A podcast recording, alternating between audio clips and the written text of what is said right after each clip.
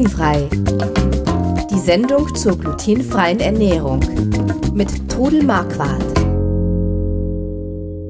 So, da sind wir wieder mit Glutenfrei, dem Podcast rund um die glutenfreie Ernährung mit Trudel Marquardt. Mein Name ist Chris Marquardt, Trudel Marquardt ist meine Mutter und wir unterhalten uns einmal die Woche über ja, die Zöliakie, die glutenfreie Ernährung und was so drumrum hängt, auch um, wir werden auch über das Kochen und Backen reden. Ähm, gleich nochmal vorweg der Hinweis, weder Trudel Marquardt noch ich sind Mediziner oder Ernährungsberater. Alle Hinweise, die ihr in dieser Sendung hört, beruhen auf eigenen Erfahrungen und auf 20 Jahren Leben mit der Diagnose Zöliakie. Und äh, ich sage jetzt erstmal Hallo. Hallo. Ja, wir, wir haben letzte Woche geredet über ähm, die Verbreitung äh, der Zöliakie. Wir haben festgestellt, dass es möglicherweise, wir haben es mal so grob ausgerechnet, äh, könnten schon 400.000 oder mehr Menschen in Deutschland sein, die an der Zöliakie erkrankt sind. Ähm, und dann haben wir noch erwähnt die Deutsche Zöliakie-Gesellschaft, die einen ganz wertvollen Dienst leistet, indem sie Erkrankten die gute Informationen gibt, Hinweise auch auf Ärzte gibt, auf Ernährung, die auch Lokalgruppen äh, hat und mit denen man sich auch mal treffen kann, wo man auch mal sich austauschen kann. Dort kann man dann auch erfahren, wer die Kontaktperson für den Bereich ist genau. und die Kontaktpersonen kriegen auch die Neubetroffenen gemeldet und also ich nehme Kontakt auf mit meinen Neubetroffenen, biete ihnen an, dass ich ihnen sie berate mhm. und äh, ist ein Ehrenamt und dass ich auch ihnen wenn ich Zeit habe, zeige, wie man das erste Brot backt. Mhm. Weil ich denke einfach, wir sind ein Volk, das Brot isst. Und wenn man dann schon mal ein ordentliches Brot hinkriegt, ist schon mal die Spitze des Berges mhm. weg. Also, wie wir gehört haben, am Anfang scheint ja bei vielen Betroffenen erstmal dieses Gefühl vorzuherrschen, oh Gott, ich kann nichts mehr essen. Es ist Gluten überall drin. Jetzt würde ich gerne heute mal ein bisschen konkreter darauf eingehen, was darf man denn noch essen? Was ist verboten, was ist erlaubt? Also, also gehen wir erstmal vielleicht ganz wichtig darauf ein, ähm, wenn man Zöliakie hat, ähm, was, welche Getreidesorten darf man denn nicht mehr essen? Weizen, Roggen, Hafer, Gerste und Dinkel und alles, was daraus hergestellt ist. Also Weizen, nochmal, nochmal, Weizen, Weizen Roggen, Roggen, also Roggenbrot ist nichts mehr. Nein. Weizen, Brötchen, äh, Brezeln, alles nichts mehr. Auch Dinkel nicht, auch Hafer. Ähm, also Haferflocken zum Frühstück gehen auch nicht mehr. Es gibt inzwischen glutenfreie Haferflocken. Die Haferflocken. Kann man den, das Gluten da irgendwie rausziehen oder wie machen Nein, die das? Nein, äh, da geht es einfach, die sind von Grund auf eigentlich glutenfrei, aber da geht es um die Kontamination, wenn äh, da ist meistens dann irgendwelchen Weizenfeld daneben Ach so, oder ein Dinkelfeld ah, oder so. Das heißt, wenn der Hafer, der Hafer selber ist glutenfrei, ja. aber der Weizen, der da irgendwie noch mitwächst, der landet dann halt auch in genau. den Haferflocken. Und die werden dann artenrein gepflanzt. Also da gibt es inzwischen gibt's glutenfreie Haferflocken, aber man muss wissen, dass nicht alle die gut vertragen. Und wenn man also neu diagnostiziert ist, sollte man sehr vorsichtig damit umgehen, Kindern, die am Anfang überhaupt nicht geben. Und wenn dann nur in kleinen Mengen. Also es wird empfohlen, gerade von der DZG, nicht mehr als 50 Gramm am Tag Haferflocken zu essen. Aha. Aber ich denke, wenn man mal, äh, wenn die Darmzotten wieder regeneriert sind, kann man das probieren. Okay. Aber es müssen eben die speziellen glutenfreien mhm. Haferflocken sein. So, kurz für alle, die sich jetzt hier so reingezappt haben und überhaupt nicht wissen, worum es geht.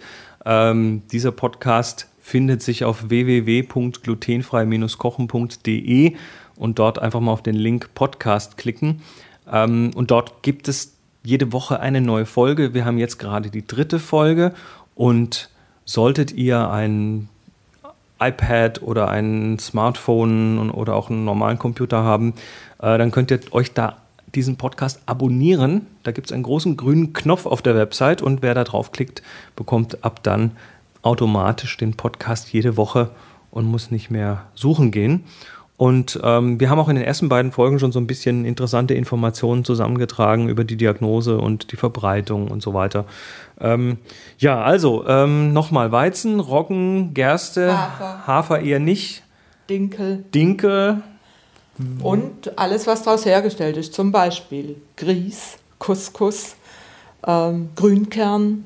Also es gibt einfach mhm. viele Produkte, wo man also auch aufpassen muss, äh, zum Beispiel Seitan. Seitan habe ich auch schon mal gehört, ja. Ja, das wird oft so in äh, Meeresfrüchtesalaten oder es sind so wie so Stäbchen, die so ein bisschen fischig sind und das ist reines Weizen-Eiweiß. Das ist aber Surimi. Surimi, genau, Surimi auch, ganz ja. genau. Das darf man nicht essen. Aha. Und wenn ich, wenn ich jetzt mal im Supermarkt stehe und mhm. vor den Regalen stehe und mhm.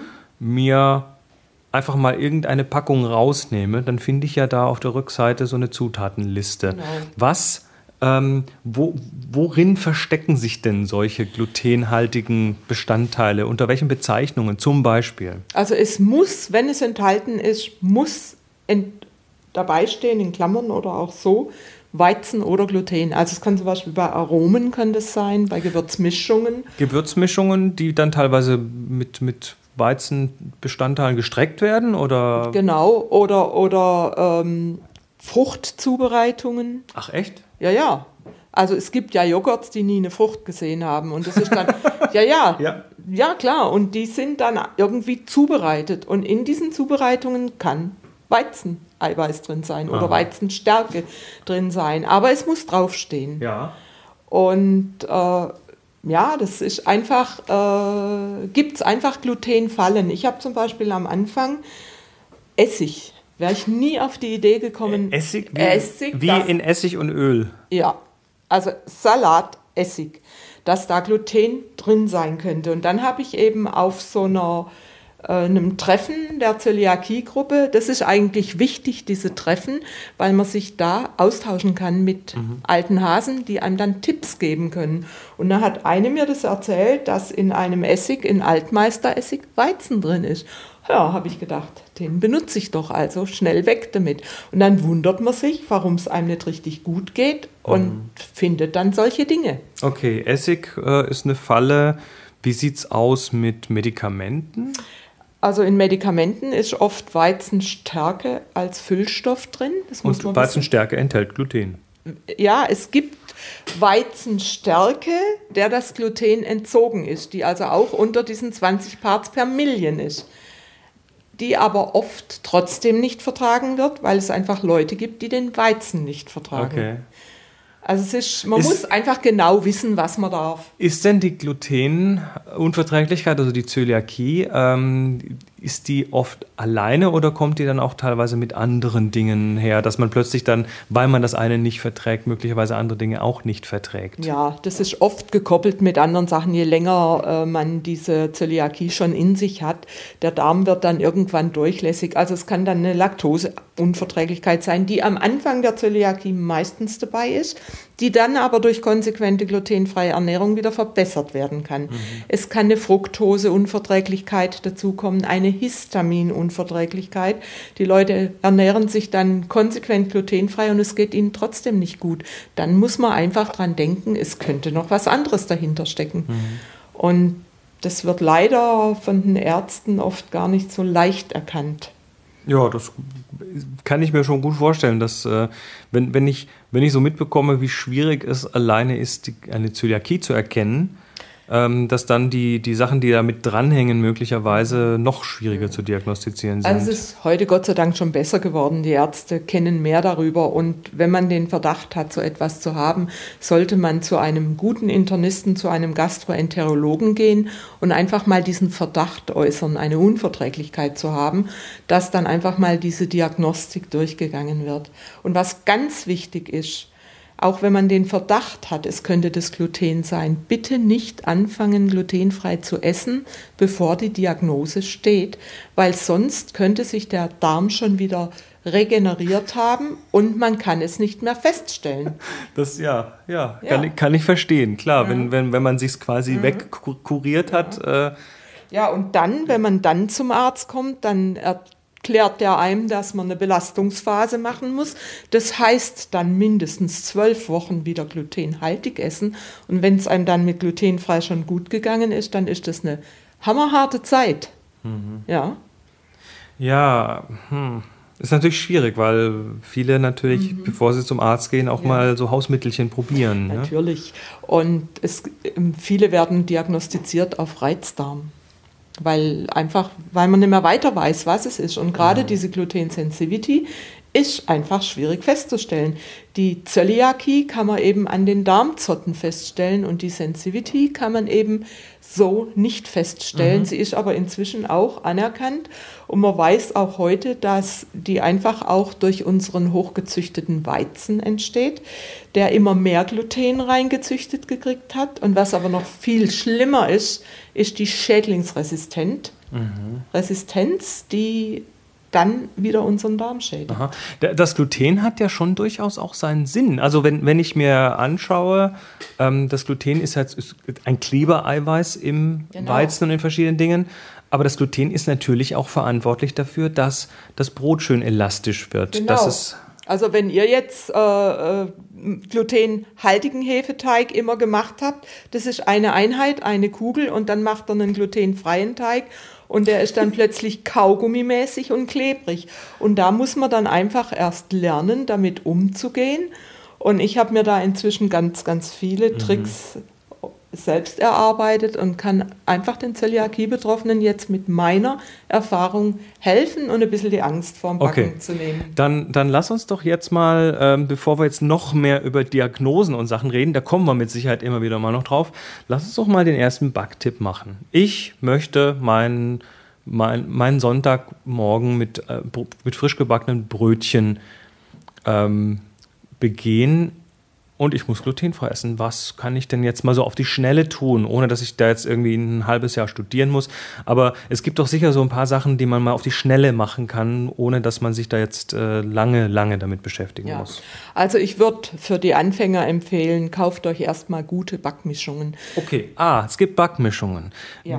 Gehe ich da in den Supermarkt oder wo bekomme ich die? Die gibt es inzwischen in Supermärkten, in DM-Märkten, in Reformhäusern, mhm. in Bioläden. Also bei uns hier kriegt man die unter anderem auch im Edeka, nicht? Ja, ja, ja. Im Realmarkt, okay. egal. Das Marktkauf. Heißt, das heißt, da mal, da mal das, genau, da mhm. mal das Personal fragen, wo habt ihr eure glutenfreien Sachen? Und da stehen dann die Kekse mhm. und das abgepackte mhm. Brot und auch Backmischungen. Ähm, Lass uns mal ein paar Hersteller nennen. Wer macht denn glutenfreies Brot, äh, glutenfreie Mehlmischungen? Also es gibt zum Beispiel Scher, es gibt Baukof, es gibt Werz, es gibt Pönsken, es gibt Hammermühle, es gibt äh, Schnitzer, es gibt ganz, ganz viele mhm. Hersteller. Also ohne jetzt äh, Anspruch auf Vollständigkeit ja, zu haben, aber das waren mehr. ja schon mal einige. Mhm. Ähm, es gibt auch Online, Online-Märkte, wo man ja. sich glutenfreie ja, ja. Sachen bestellen kann. Mhm. Ähm, die sind dann vermutlich auch ein bisschen teurer als das, ich, ich sage mal in Anführungszeichen, normale Weizenmehl. Das ist auf jeden Fall viel teurer. Also ein Kilo Gluten. Von was reden wir da? Doppelt so teuer? Noch mehr als Echt? doppelt so teuer. Okay. Also ein Kilo glutenfreies Mehl kostet zwischen 3,50 und 4,50 Euro. Das sind aber die Mehlmischungen. Wir reden dann das später noch von selbstgemachten ja, Mehlmischungen. Klar, okay, natürlich. weil da kommt man nämlich mhm. dann günstiger weg. Ähm, so, die Mehlmischungen, was wird da typischerweise von den Herstellern so reingetan? Da ist zum Beispiel Maismehl drin, da ist Reismehl drin, da ist Stärke drin. Also es braucht immer auch einen Anteil Stärke. Da gibt es dann verschiedene Stärken, die genommen werden können. Maisstärke, Kartoffelstärke, Tapioca-Stärke. Es muss immer ein Bindemittel drin sein. Da gibt es also auch verschiedene Johannisbrotkernmehl, Guarkernmehl. Also damit diese Elastizität genau. von dem Gluten, weil Gluten bindet Wasser und das genau, äh, macht es geschmeidig. Und, aber ich muss sagen, also wenn ich dran denke, wie ich vor 20 Jahren angefangen habe, da ist es heute um Welten besser. Also auch die, auch die Mischungen haben sich im Laufe der Zeit verbessert. Sich verbessert, das Angebot ist größer geworden. Ich erinnere mich noch dran, dass du mir vor weiß ich, 15 Jahren aus Schweden glutenfreie Produkte mitgebracht Finax war das. Finax ja. war das und da waren gemahlene Flohsamenschalen dabei und da hast du gesagt, Mama, probier das mal, in Schweden wird damit gebacken. Da habe ich das in Deutschland überhaupt noch nirgends gesehen. Aha. Flohsamen hat nichts mit Flöhen zu tun. Nee, also, also Bindemittel FL schreibt man aber FL Wie Floh, wie Floh und äh, Flohsamen, das ist ein Psyllium plantago heißt der lateinische Name. Das ist ein Knöterichgewächs mhm. und ein Quellstoff. Aber man sollte zum Backen die Schalen nehmen. Das ist wichtig. Die Flohsamen sind harte Körnchen, die man nicht so einfach mahlen kann. Die Flohsamenschalen ist ein feines Pulver und das ist neutral vom Geschmack und es ist auch ein Mittel, was man zur Regulierung der Darmtätigkeit nimmt. Mhm. Und, und das äh, kriegt man gemahlen, kann man kaufen? Kann man kaufen. Also ich bestelle es im Internet, äh, gerade das von Finax, weil das für meine Begriffe das Beste ist. Es gibt auch einen englischen Begriff dafür. Das ist das Fiber Husk. Fiber Husk, also genau. Fiber Husk genau.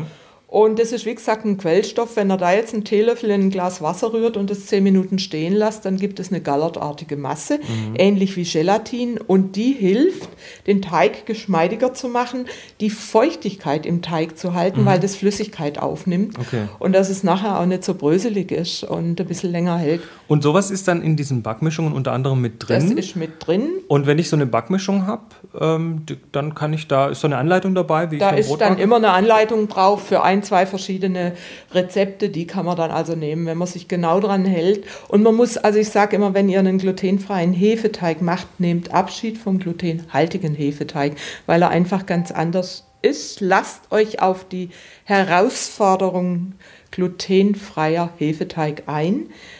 Lasst ihn einmal richtig gehen, also macht einen Hefeteig. Er muss gerade so sein, dass er sich anfängt von der Schüssel zu lösen. Mhm. Er ist dann keine ganze Einheit. Und ich decken dann ab, lassen zehn Minuten ruhen und dann lässt er sich verarbeiten.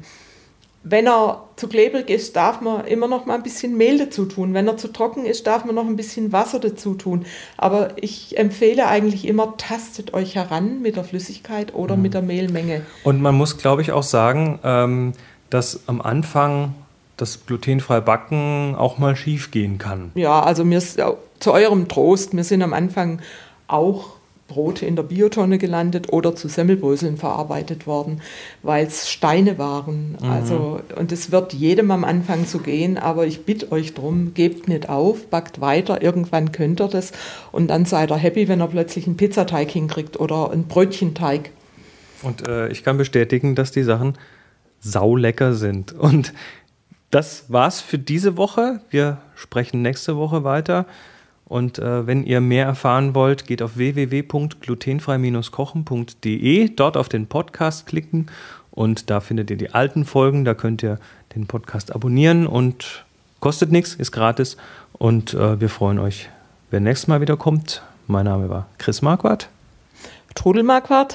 Und bis dann. Tschüss. Tschüss. Sie hörten glutenfrei. Die Sendung zur glutenfreien Ernährung mit Todel Marquardt. Über 900 glutenfreie Rezepte und weitere Informationen auf www.glutenfrei-kochen.de.